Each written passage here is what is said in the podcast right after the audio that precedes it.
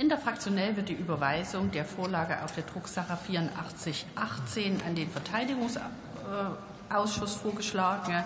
Gibt es Ihrerseits weitere Überweisungsvorschläge zur gerade eben gehörten Debatte?